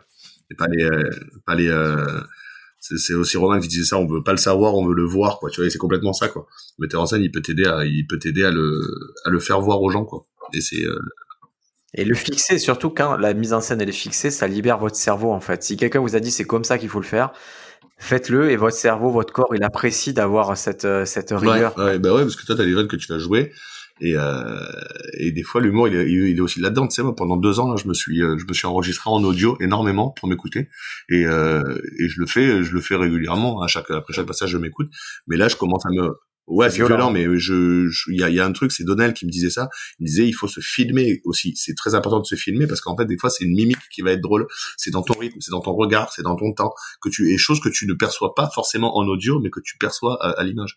Et il faut faire ce travail de se dire, ok, maintenant, euh, je vais me voir, euh, je vais me juger. Là, le juge intervient à ce moment-là, tu vois. Euh, le, juge, le juge dont on parlait tout à l'heure, te dire bon, ok ça c'est drôle, ça c'est drôle parce que j'ai fait cette mimique là, j'ai fait un mouvement de tête, là j'ai pris un temps, là j'ai regardé ce mec là, et c'est euh, c'est du décortiquage, hein. tu décortiques comme un bâtard, mais c'est trop bien, trop bien. C'est des réglages de, de, haute précision, hein. concrètement sur 5 minutes. C'est voilà, c'est 5 fois 60 secondes qu'il faut décortiquer, comprendre comment on peut augmenter le volume. Et si à chaque fois je vous dis n'importe quoi, vous gagnez euh, vous arrivez à gagner, à fixer un rire de plus à chaque fois que vous écoutez votre passage, ça veut dire qu'après 10 passages, vous avez 10 rires de plus. Mais 10 rires de plus sur, euh, sur 60, sur 5 minutes, c'est ah, énorme. Mais des fois, tu le, tu le comprends en regardant et pas forcément en écoutant, quoi. Euh, c'est bien, c'est bien de s'écouter, c'est bien de se regarder. Euh, j'avais un pote euh, messin, euh, Jocelyn Dely, qui est un super stand-upper. lui, carrément, il faisait des graphiques, quoi. Il s'écoutait, il se regardait, il faisait des graphiques. Il disait, bon, ben là, j'ai des, j'ai tant de rires de là à de là. là, ma courbe, elle baisse. Donc, il faut que je fasse remonter ma courbe, quoi. C'était, c'était mathématique, quoi. Et tu voyais, c'est drôle, ouais. Et donc, du coup, tu voyais que, bah, ces 7, il, il progressait au fur et à mesure parce qu'il savait que là il avait un trou, donc là il fallait qu'il ait un rire max. Euh, et il est il est à Metz, mais il travaille. C'est un, c'est un, c'est, euh, il fait partie de, c'est vraiment, il est, c'est un mec euh, très important à Metz. Il fait beaucoup pour le stand-up. Il a monté une école qui s'appelle la Fabrique à Metz, avec euh, avec des des, des des des des mecs qui ont appris stand-up, qui ont appris l'humour avec lui. Et ça, il, il, partage énormément. Donc il, il donne beaucoup pour sa ville. Et dès que t'as un énorme, dès que t'as un gros humoriste qui part à Metz, c'est c'est Jocelyn qui fait la la première partie, tu vois. Mais c'est un mec, c'est un mec en or qui a choisi de rester à Metz pour pour aussi euh, partager sa culture stand-up et, euh, et l'apprendre à, à, à, plein de, de, de, jeunes personnes qui voulaient euh, qui voulaient qui voulaient connaître cette, cette discipline quoi. Et c'est plutôt cool je trouve. Tu vois. Ouais, c'est excellent. Et toi, donc, date butoir, euh, c'est quand la date Janvier, je me suis donné, je me suis donné en janvier, là. Il faut qu'en janvier, ce soit prêt. C'est-à-dire qu'en janvier, il faut que j'ai une première mouture à pouvoir, à pouvoir proposer. Euh, et puis après, évidemment, c'est un truc sur lequel je vais pas arrêter de travailler. En fait, je me suis dit, ouais, en janvier, faut qu'il soit prêt. J'aimerais bien faire un showcase entre janvier et mars pour, euh, pour avoir certains retours. Après, j'aimerais bien essayer de le travailler, peut-être faire une date ou, quelques dates en province pour essayer de, de, de, de le travailler vraiment. Pourquoi pas faire Avignon pour avoir un accélérateur euh, sur le sur le travail, tu vois. Donc en trois semaines, tu fais tu, tu, tu fais six mois de travail en trois semaines, on va dire.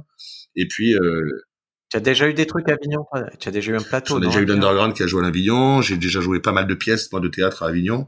J'ai toujours défendu.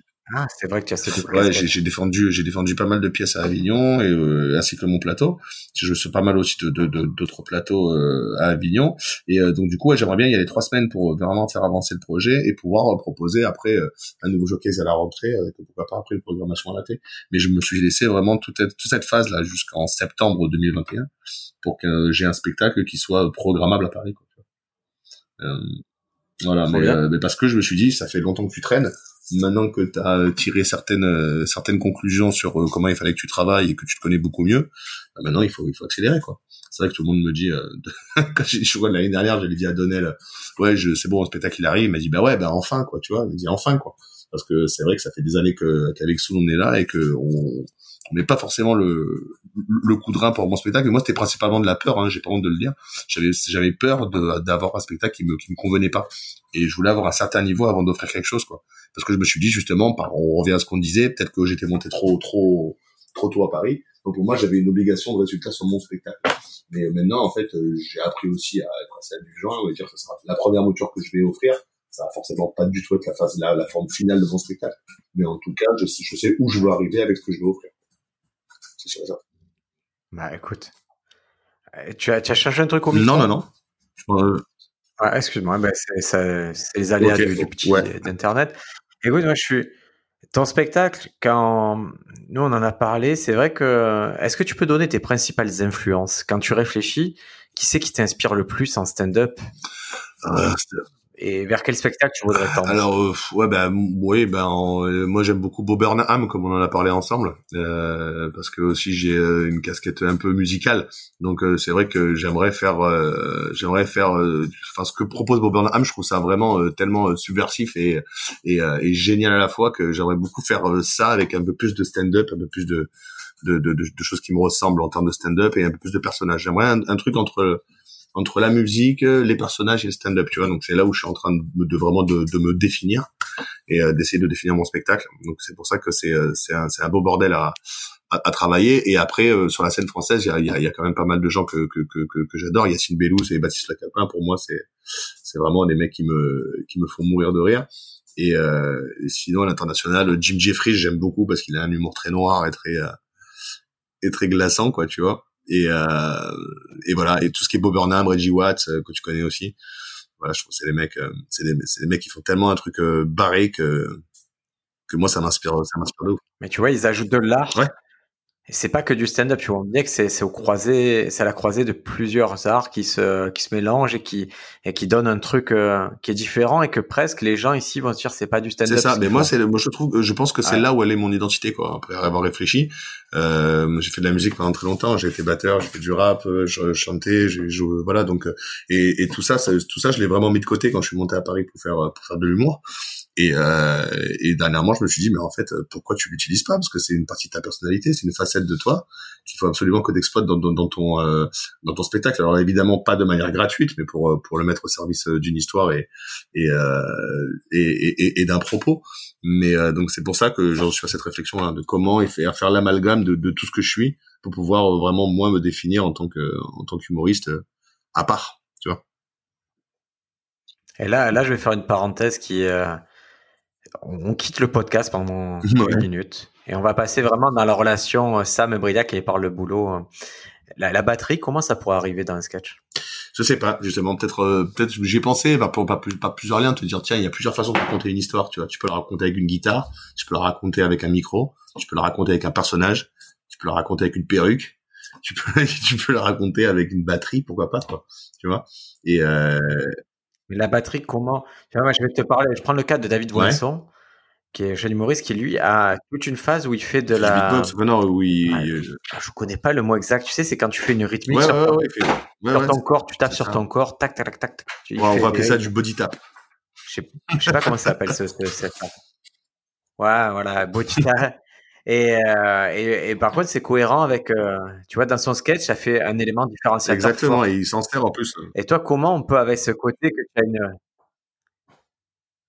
Comment toi tu peux amener la rythmique? Comment tu peux amener cette, euh, cette capacité à je faire sais pas, mais je travaille justement à essayer de trouver comment comment incorporer une, euh, comment incorporer des des, des, des, des, rythmes à une histoire ou tu vois on parlait de loop station même la dernière fois toi et moi tu vois comment comment agrémenter un sketch avec une loop station mais il y a il y a il y a il y a un il y a un mec qui euh, qui avait un spectacle qui s'appelait euh, une vie sur mesure qui est juste Cédric Chapuis qui est, euh, qui, qui, qui, est juste un super spectacle. Il, fait tout, tout, son spectacle avec, la batterie. Il est assis derrière la batterie et il parle aux gens.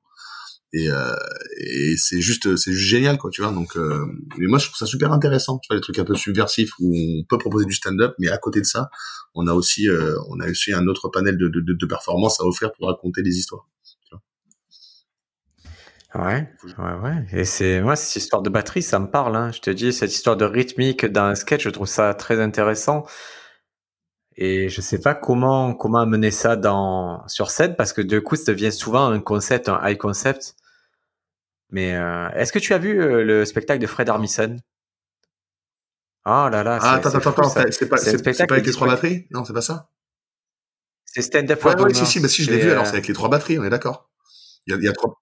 C'est avec euh, tout le monde a des tout le monde a je crois qu'il y a que des batteurs même Mais je crois que c'est ça si si alors je l'ai vu si si bien sûr c'était sur Netflix. Il y a même le il y a, il y a même il y a même très cool qui, qui est là à un moment donné c'est le, le, le, batteur de, de Green Day qui monte faire faire un truc avec lui je pense. Euh, oui oui c'était Fred Armisen exactement si si je l'ai vu je l'ai vu. Euh, il est génial ce spectacle. Génial. Ouais, il est, il est, bizarre. Hein. Il est très bizarre, très bizarre, mais, mais, c'est ouais, vraiment le gars il fait un truc. Mais il y a que des batteurs dans la ça. Il y a que des batteurs. C'est après c'est une niche, hein. mais mais, euh, mais, tu vois c'est intéressant, c'est c'est intéressant d'avoir de ce, ce, ce, genre de special sur, sur, Netflix qui sort complètement de de, de, de la case stand-up, de dire tiens, euh... enfin, moi je sais pas toi, mais moi quand j'ai vu Bob Burnham c'était une claque. Hein. J'ai euh... Moi, je t'ai vu sans. Enfin, ce spectacle Make Happy sur Netflix c'est juste génial. Il y en a un autre qui s'appelle What euh, qu'on peut trouver euh, sur, euh, sur sur internet, même sur YouTube il y est je crois. c'est c'est juste c'est juste génial quoi. Il arrive à faire des trucs. Il a un propos qui est. C'est celui que j'utilise pour c'est quand on vient vers moi, quand un artiste vient vers moi pour, pour me dire ah je veux renouveler mon stand-up et tout, j'ai fait ah, on va regarder ça ensemble, tu vas me dire ce que tu en penses. Ouais. Et souvent à la fin ils disent ah c'est génial et tout et et, et j'en parlais la dernière fois avec Reda Sediki, c'est que ils ont beau dire ça, mais quand ils comprennent le travail ça va leur demander pour ah, atteindre ça, ils préfèrent retourner à leur blague. Euh, ouais, c'est ça. À chaque fois, il faut un pas vers moi en se disant, Moya qui va amener euh, le fun, il va amener l'art dans mon truc. Et dès qu'ils voient à quel point ça va être exigeant de se renouveler sur ça et qu'il faut reprendre des risques, allez, on rétropédale, on va retourner à nos petites blagues euh, sur le coup. ouais, mais non, je peux pas, moi là, je peux plus justement. C'est, c'est vraiment ça. J'essaie vraiment de, de, de, de, me définir, vraiment de me trouver mon, de trouver mon identité. Et, euh, et je pense qu'elle, et je pense pour moi, par exemple, enfin, je parle vraiment à titre personnel, elle passe par ça, à mon sens. Elle passe par une, euh, par du stand-up, mais pas que. Tu vois. En tout cas, je pense que c'est. Et est-ce que quand tu étais dans les autres arts, est-ce que les autres arts se sont mélangés? Par exemple, est-ce que quand tu étais dans la musique, tu sentais que c'était la musique Ah bah oui, j'ai, moi j'ai fait partie d'un groupe qui s'appelait Angels, j'ai été batteur pendant euh, pendant sept ans. On a on a fait pas mal de, de premières parties, on a sorti deux albums, c'était très cool. Mais j'étais euh, j'étais le batteur qui avait envie d'être frontman, tu vois. Enfin, j'étais toujours en fond de scène, mais j'intervenais beaucoup avec le public, c'est-à-dire que je parlais beaucoup au public. Et, euh, et j'avais vraiment cette, cette envie de, de, de faire le show alors que j'étais en arrière scène, tu vois. Et, euh, et généralement, ouais, j'essayais un peu de faire rire le public entre deux chansons, mais euh, c'était pas du tiens, je vais leur faire un sketch pour qu'ils se marrent, quoi, tu vois. Et euh, on avait un autre groupe aussi avec avec mes potes d'enfance de, de Toulon, Pierre Chris, Milouz et, et, et, Coco que j'embrasse. On avait fait un groupe qui s'appelait les 69ers. C'était un groupe de punk. On prenait que des morceaux de variettes mais en punk, tu vois, on prenait du Kylie Minogue, on prenait du, on, ah, tu vois, c'était un peu à la Me First and the Gimme Gimmes pour ceux qui connaissent. Et c'était voilà, on, faisait, on prenait plein de morceaux de variettes, que ce soit du Paul Narev, que ce soit du euh, du Seal, du et on les on les faisait, on les faisait à la sauce punk rock euh, californien, tu vois. Et, euh, et donc là pour le coup, oui, c'était c'était on était très très second degré quoi. On, tu parles à mon cœur là, tu sais moi je suis très ah ouais moi j'ai grandi avec ça donc j'ai grandi entre le rap New Fun Glory ouais, ah, j'ai grandi, entre le rap et, le NoFX, euh, NoFX, Noise for a Name, Me First and the Gimme Gimmes, Pennywise. Je vais, je vais vous créer un super. Tu sais avec qui je vais te créer un super groupe? Je vais créer un super groupe avec Adrien. Mais oui, Adrien Arnaud qui était un super bassiste goth à l'époque. voilà, je, vais créer un super groupe de. Je vais vous appeler The Stand-Ups. ou Stand Up 41, je sais pas comment je vais trouver. et je vais vous envoyer en tournée. Vous ferez à la fois des blagues, des Il y a Callaghan aussi qui joue de la basse, euh, qui joue de la, ah, qui, qui, qui, de punk pendant longtemps. Je sais pas qui on mettrait au chant, mais tu sais, il y a, euh, comment il s'appelle, il y a, Ah, mais il pourrait pas s'empêcher d'être, euh, Il y a Dedo et Antoine, il peut pas s'empêcher Callaghan de dire des trucs un peu graves. Tu vois, moi, je, Callaghan, il serait trop gras, il ramènerait le, ce serait trop Patrick Sébastien pour bah, On t'embrasse, Arnaud. Euh, ouais, c'est un super pote. Mais euh, ouais, ouais, par exemple, tu vois, il y a, y a Dedo et Antoine Chomsky qui ont fait leur projet qui s'appelle Princesse Leia, où ils ont un groupe de, ah, ont un groupe de, de, de, hard rock où ils font des vannes également. Et, euh, et je trouve ça, je trouve ça bien barré, tu vois. Je trouve ça génial d'avoir des, des, des side projects comme ça qui sont euh, où tu oses quoi, où tu prends des risques, où tu vas, euh, tu vas essayer de de, de, bah, de diversifier un peu la scène quoi, et d'offrir aussi autre chose euh, en termes de spectacle quand même, tu vois. Ouais, c'est c'est assez kiffant quoi. C'est assez kiffant. Écoute, euh, ce, ce podcast, il se termine toujours par, par le fait qu'on parle des dernières blagues qu'on a pu écrire. Ok, mais terminons là. Alors, est-ce que toi, tu as, ton petit carnet ou ton petit... Euh... Euh, ton petit euh, calepin où tu marques tes blagues? Est-ce que tu as quelque chose pour, pour, me, pour nourrir notre imaginaire? Comme, je, comme, je, te l'ai dit, bah, je parle beaucoup de, de, de, de, de, moi en ce moment, de, mes, de mes travers, de mes failles, euh, parce que j'ai pas de... Attends, on n'y arrivera pas si ton coloc, je te jure. attends, je vais m'en faire. En fait, j'ai deux dialogues en même temps. Alors attends, je vais faire ça, regarde. T'inquiète pas, pendant ce temps, je parle. Non, non, mais vas-y, regarde. Regarde, là, là, là. Ah, non, non, mais il y a pas... ça devrait être cool. C'est bon, là. On est bon, là. Oui. Ça, ça sent les toilettes. Ça sent un peu la salle de bain, hein, c'est pas faux. et juste le fait, pour, pour les, pour les auditeurs, je sais que l'audio, c'est super important quand on écoute un podcast, mais le principe de Stand Up France, c'est quand même des choses assez spontanées. Et je préfère qu'on soit régulier, qu'on ait des invités cool tout le temps. Des fois, tant pis si la qualité audio, on baisse un peu. Je veux juste que ça reste un dialogue cool entre, entre potes et gens qui aiment la même chose, qui font la même chose. Donc pardonnez-nous quand on fait des petits trucs. Euh, même moi de mon côté, ça m'arrivait pas mal de fois d'avoir un audio un peu dégueulasse. C'est pas grave les copains. Moi, je pars du principe que vous êtes des ce que j'appelle les otaku du stand-up, c'est-à-dire des gens qui, qui se consacrent vraiment au stand-up fortement. Et, je raconte souvent cette anecdote, c'est que c'est que le mec qui a créé Starbucks, c'était un otaku du café. c'est bon ça, bien. C'est juste qu'il, ouais, non, mais il aimait le café, il aimait le café au point qu'à un moment, il allait chercher ailleurs et tout. Il s'est dit, mais je veux que tout le monde goûte le café comme moi je le goûte. Et c'est pour ça qu'il a Starbucks. Et, et stand-up France, c'est ça. C'est, j'aime tellement stand-up que j'aimerais que vous connaissiez le stand-up comme, euh, comme moi je le connais, que vous connaissiez les gens qui, qui à mon sens comptent dans le stand-up, mais comptent parce qu'ils peuvent vous influencer, vous apporter des belles choses, euh, de la même façon que moi je les connais. Et vraiment, j'espère continuer, je vois, de la même façon que le line-up de l'Underground c'est bienveillant, j'espère continuer à avoir un stand-up France bienveillant, qu'avec des gens avec qui j'ai échangé, avec qui ça s'est bien passé, que je me dis, putain, il y a de la sagesse là-dedans. En tout cas, on, on voit pas l'heure passer quand on discute avec toi sur ton, sur ton podcast, donc c'est vraiment, euh, c'est vraiment très appréciable, quoi. On est vraiment entre potes, on discute, et puis, euh, puis à un moment donné, je dis, bon, bah, ça fait une heure. Ok, merci, au revoir, tu vois. c'est vrai que... Je limite parce que je considère que c'est, en général, on court une demi-heure, et que je me dis, le podcast, on doit pouvoir se le faire en deux, tu vois, en deux séances. Ouais, c'est très bien. C'est très bien. Une heure de, de, de podcast, euh, c'est très bien. Et puis, franchement, je te dis, on, c'est c'est vraiment très très cool de, de, de discuter de, de, cette discipline euh, avec toi. Donc euh, donc, donc merci de mon ouais. Alors vas-y, dis-nous ta dernière blague qui La dernière blague qui tue. J'ai parlé de moi, ouais. Je dis, je parle du fait que je suis complètement euh, hypersensible, tactile et un vrai cœur d'artichaut. Et, et je dis qu'en fait, les filles, on est d'accord, c'est pas du tout le profil d'un mari potentiel ça c'est complètement le profil de ta meilleure copine moche quoi. Et on est on est on est on est on est on est, bien là-dessus quoi. On est bien sur, sur le fait que que que j'ai pas du tout un profil euh, de mari potentiel parce que moi je suis hypersensible. Des fois je rentre chez moi je me mets devant la, la télé et je pleure. Alors qu'elle est éteinte tu vois il est vraiment là le, le, problème.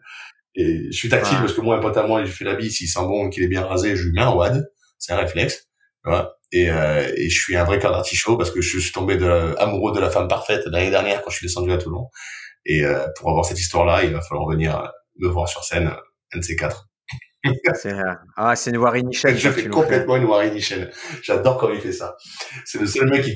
Ah, j'ai écouté cette histoire de, de femme parfaite là. J'ai entendu et euh, c'est original. Hein. Cette affaire-là, elle est, je l'ai jamais, quoi, j'ai jamais entendu. ah, bah, elle a une qualité que je recherche chez les femmes qui est assez, euh... ah ouais, c'était cool, c'est, intéressant. Qui, est Trop bien. Ouais. Et, euh... Là, là, moi, ces, ces blagues-là, ces blagues-là, je t'ai entendu la, la, faire. Je veux que tu ailles chercher quelque chose vraiment où c'est, ça n'a pas été fait ah, sur scène. Un truc qui n'a pas été fait sur scène. Un truc qui n'a pas été fait sur scène où tu n'es pas encore sûr, où tu as juste la prémisse ou juste l'intuition que ça peut faire une blague et qu'on partage ça ensemble. Ah, t'as faudrait que je recherche. Ouais, si j'en ai une, mais je l'ai faite, je l'ai faite, c'est celle que j'ai refaite avec mon personnage de rat l'autre jour. vas-y, ah, vas-y, vas-y, vas-y. C'est, je parle donc d'une rasta blanche avec qui j'ai travaillé en colonie de vacances. Et je parle de cette rasta qu'on reconnaît euh, entre mille parce qu'elle a toujours un petit rat sur l'épaule. Et ce rat, il a plus de dents qu'elle. Et on voit très bien que le rat, il est pas content d'être là parce qu'elle lui parle à 5 cm. Elle a une haleine de mort. Elle lui dit, ça va, Cortex! Et même le rat, il est dégoûté parce que ça se voit, parce qu'il il, se bouche le nez. Il est tellement deg, le rat, qu'il pourrait même voter à droite, tu vois. Il a envie de lui dire, quoi. Il a envie de lui dire, putain, mais mets un masque, tu vois. Genre, il a envie de lui dire, eh, quelqu'un, quelqu'un peut appeler BFM, là? Non, parce que faut arrêter de chercher, on l'a trouvé, il est dans sa bouche, le, petit Grégory. Hein? Horrible. Et, et c'est là, celle-là, c'est vraiment une vanne que, en, en, en, laquelle je crois. Qu'il faut que je, qu'il faut que je vende encore mieux, mais j'y crois énormément. alors, ouais, alors, pour ceux qui écoutent, qui se disent pourquoi il faut la vendre encore mieux, tout simplement parce que dès le moment où il y a de la prosopopée, c'est-à-dire le fait de faire parler un animal, c'est, ça devient des vannes qui sont, euh, qui sont techniquement, qui sont dures à assumer, en fait, sur scène.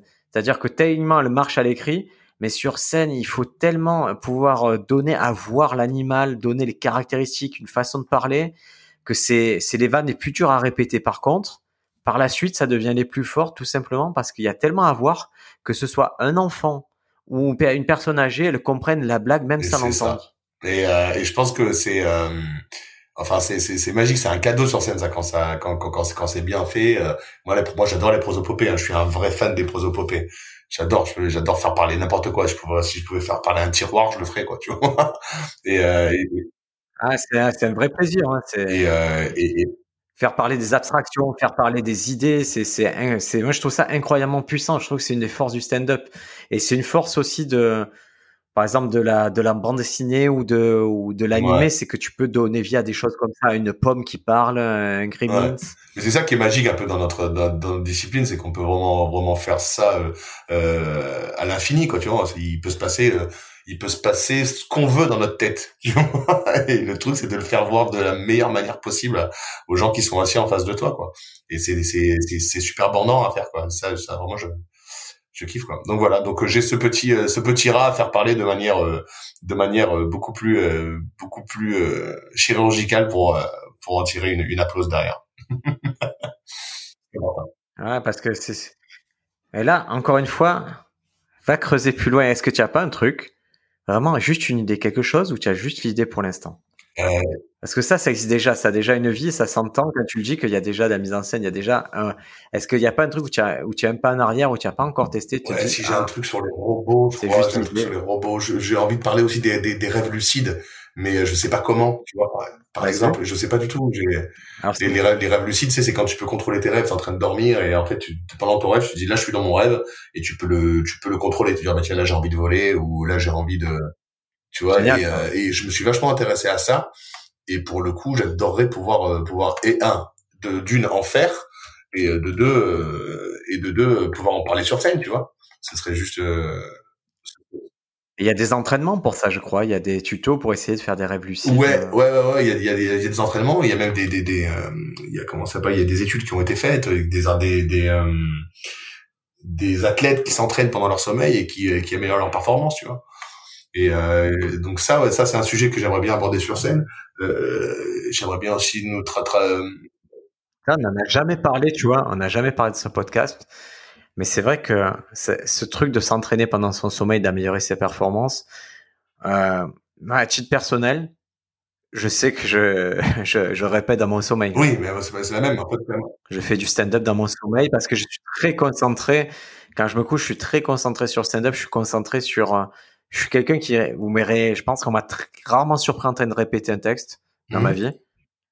Par contre, si vous étiez dans ma tête, vous verriez, vous verriez que le texte, il se répète, mais il se répète dans des conditions, c'est-à-dire que mon corps, même si je suis allongé tout, mon corps, il, il assimile au fur et à mesure le geste, et c'est la même chose pour le sport, c'est-à-dire, quand je vois un geste technique en sport, je le retravaille 100 fois, 200 fois, 1000 fois dans la tête, comme dans les mangas, pour le euh, et je visualise beaucoup. Je, tu vois, l'underground maintenant, ça serait un processus qui serait assez simple de faire l'underground à répétition dans le sens où j'ai assimilé l'endroit et je et ça me rend beaucoup beaucoup plus bien sûr mais c'est euh, c'est c'est c'est clairement t'es clairement en lien avec ton inconscient. Quand tu penses à une chose toute la journée toi ce qui est ton ce qui est le cas avec le stand-up parce qu'on est des passionnés euh, du coup pendant ton sommeil euh, ton, euh, ton, ton ton esprit l'a tellement emmagasiné qu'il le répète malgré toi quoi. Donc tu as des réminiscences de ça. Et moi j'ai moi j'ai j'ai des trucs tu sais où je dors le matin je suis vraiment entre, entre le sommeil et le réveil et il y a des vannes qui me viennent quoi il y a des trucs qui viennent quoi tu vois il y, a des, y a des concepts des trucs qui viennent alors que j'ai rien demandé et, euh, et tout l'enjeu est de se lever et de s'en rappeler pour, euh, pour, pour, pour, pour les écrire, tu vois. Mais j'adore ce moment-là. J'adore ce moment-là. C'est d'ailleurs pour ça que j'ai arrêté de fumer de la weed. Hein. Ceci, c'est parce que je n'avais plus ces moments-là. Ça a été une grosse motivation. Et tu as, tu as, plusieurs qui me disent ça. Un peu. Il y a, la dernière fois, j'ai vu sur scène, c'était Hugo tout seul qui disait que qu'il avait perdu les rêves. En fait, ouais, c'est ça. Et moi, j'ai perdu mes rêves et j'ai, j'ai euh, entre autres arrêté de fumer la weed pour retrouver mes rêves et retrouver ces moments-là où j'ai des choses qui me viennent alors que je les ai pas demandées, quoi. Et ça, ça m'a énormément manqué euh, pendant assez longtemps, quand même. Tu vois? Et euh, donc. Ouais. Et c'est. Et vous voyez que c'est une, comment dire, la, la weed et tout, ça, ça a des vertus. Ça leur passe, ça a des vertus, ça a des qualités euh, sociales ou même physiques. Mais à un moment, vous, vous sacrifiez quand même quelque chose et réfléchissez bien dans toutes les actions comme ça, si, si le sacrifice à un moment il n'est pas trop fort. Quoi. Bah en fait ouais, c'est-à-dire qu'à petite dose c'est bien, mais quand tu quand quand quand, quand ça devient euh, quand quand quand, quand ça devient euh, euh, bis repetita quand tu le fais quand tu le fais souvent euh, que en fait tu as beaucoup plus de THC que que de sang dans le sang. c'est en fait finalement le, le, processus s'inverse un peu. En tout cas, euh, chaque cas est, est, est, indépendant et moi pour le cas ça a été le c'était complètement le, la, la, situation était était clairement celle-ci quoi. Donc voilà, donc les rêves lucides, tu vois, donc ça ça c'est un thème que j'aimerais bien aborder sur scène et euh, ah ben moi j'aimerais l'entendre. Ouais, et aussi le fait que j'ai un peu peur que la technologie prenne le dessus sur l'humanité. C'est qu'un jour les robots ils développent une conscience et qu'ils décident qu'un jour de, de, tous nous niquer nos races quoi, tu vois. c'est vraiment euh, Terminator quoi, tu vois, le soulèvement des machines quoi. Tu vois ouais. Bah, tu es un vrai enfant des années 80, donc tu as grandi dans ce truc que le robot n'était pas bienveillant. Ouais, mais non, je sais que c'est évidemment ça. Ben, surtout quand on a grandi avec Terminator, tu vois, ou même Westworld plus récemment avec Westworld. Si les gens qui ne connaissent pas Terminator, il y a une série Westworld qui est, qui est, qui est juste géniale, qu'il faut regarder euh, sur, euh, sur, le, sur sur les robots, sur l'intelligence artificielle. Et, euh, et, je me dis, tu sais, ce serait marrant, quoi. Tu sais que que, que, que, que pendant notre sommeil, t'es ton portable qui se transforme en fait et qui et qui se lève dans ton appartement pour te casser les couilles, tu vois. Tu vois? Tu sais genre tu vois genre le, tu sais c'est lui qui va disposer deux ou trois Lego dans le salon pour que tu marches bien dessus tu vois quand, quand t'es pieds nus tu vois ou c'est lui qui fait des nœuds dans tes écouteurs tu vois ou c'est lui qui dérègle l'horloge de ton micro-ondes tu vois il complote il complote ah, c'est un pouvoir de nuire. Le... On est d'accord que la technologie aujourd'hui a un pouvoir de nuire incroyable. Juste pour, la vie, c'est génial, tu vois. Toi, tu on est, on est la dernière génération à avoir connu euh, un monde sans Internet. C'est-à-dire qu'on a vécu notre jeunesse sans Internet et, et aujourd'hui, on, on, je le dis, hein, je, je, je m'adapte, je m'adapte à ce monde-là, mais et pourtant, je suis quelqu'un, j'ai toujours été dans la technologie et tout, j'aime ça, mais il y a des choses. Aujourd'hui, je fais exprès de ne pas rentrer dedans parce que je sens que ça, ça, dans mon équilibre, ça, ça, ça, m'apporterait rien dans mon équilibre. Avoir, avoir des trucs comme TikTok, Snapchat et tout, je sais que dans mon équilibre, ça ne m'apporte rien. De la même façon, Instagram, je suis celui qui l'utilise de la façon la plus conservatrice ouais. possible je l'utilise plus depuis que je suis à Paris parce que c'est quand même le premier vecteur pour parler à des gens, oui, c'est Instagram. Mais, mais Instagram, je fais en sorte que ça me rende jamais malheureux. C'est-à-dire, je regarde pas de story, trop de choses comme ça. J'essaie d'aller que vers le bonheur okay, sur bah les réseaux. Bien, ça, ça c'est euh, déjà, c'est déjà c'est une bonne, une bonne philosophie de vie. C'est un bon sujet sur, c'est un bon sujet à traiter sur scène aussi. Je trouve le fait d'utiliser les réseaux à. Ah, je préfère faire des dessins. Non, oui, c'est vrai que je préfère faire des dessins. Tu veux regarder Bob Burnham et revenir à tes vannes sur le Covid? ouais. Non, non, Écoute ça, merci beaucoup. Sur les réseaux, on retrouve. On retrouve sur bah, sur Instagram d'ailleurs Sam Blackster, c'est S A M B L A X T E R. Euh, je vais euh, très bientôt envoyer des vidéos sur sur, sur Insta. J'ai une petite chaîne YouTube euh, qui est vraiment euh, qui est vraiment de, sur laquelle j'ai mes anciennes chroniques, les freestyles de l'actu que je faisais. Et euh, donc voilà, essentiellement Instagram et Facebook pour ceux qui y sont encore. Mais on t'a souvent vu aussi sur euh, sur les vidéos oui, de oui, la Oui, j'ai beaucoup sur les vidéos de la Bajon. Euh, c'est génial. Ouais, avec la Bajon et Vincent Leroy qui font des, des, des, des vidéos géniales et euh, qui ont euh, qui ont euh, vraiment l'amitié de, de, de, m'inviter sur pas mal depuis depuis trois ans, trois quatre ans. Et c'est vrai. Ah, on t'a vu sur quasiment tout, à chaque fois qu'il y a un rôle masculin. Ouais, euh, c'est euh, c'est moi ou un de mes potes avec les décaf, euh, les décaféinés aussi. Clément, c'est soit l'un, soit moi, vu qu'on a le même profil, c'est soit lui, soit moi. Mais mais c'est vrai que ouais, ouais, on, fait pas mal de vidéos avec la Bajon. J'ai la chance de, de, pouvoir jouer avec eux parce que j'adore aussi cette fibre comédien qui fait complètement partie de moi et que j'essaie de développer dans mes act out d'ailleurs de plus le plus possible. Et, euh, et, donc du coup voilà avec avec Anne-Sophie et Vincent Leroy euh, on, euh, qui font des, des, vraiment des bêtes de vidéos à chaque fois on, elles nous, ils nous sortent de, de belles surprises. Allez voir la, la, vidéo avec Ghostbusters elle est plutôt pas mal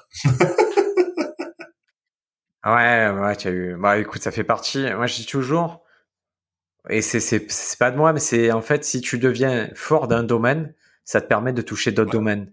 Par exemple, encore une fois, Michael, Michael Jordan, il a pas fait du cinéma parce que c'était un bon acteur la FICMA, c'était un très bon basketteur. Et, et toi, le fait d'être euh, d'être comédien, le fait d'être stand-upper, ben, ça te donne accès à des trucs de geek comme euh, la, la, voiture de Ghostbusters, à des petits rêves d'enfant comme ça. C'est ça. Clairement, ouais, c'est ça. J'ai clairement réalisé un, rêve de gosse. Hein.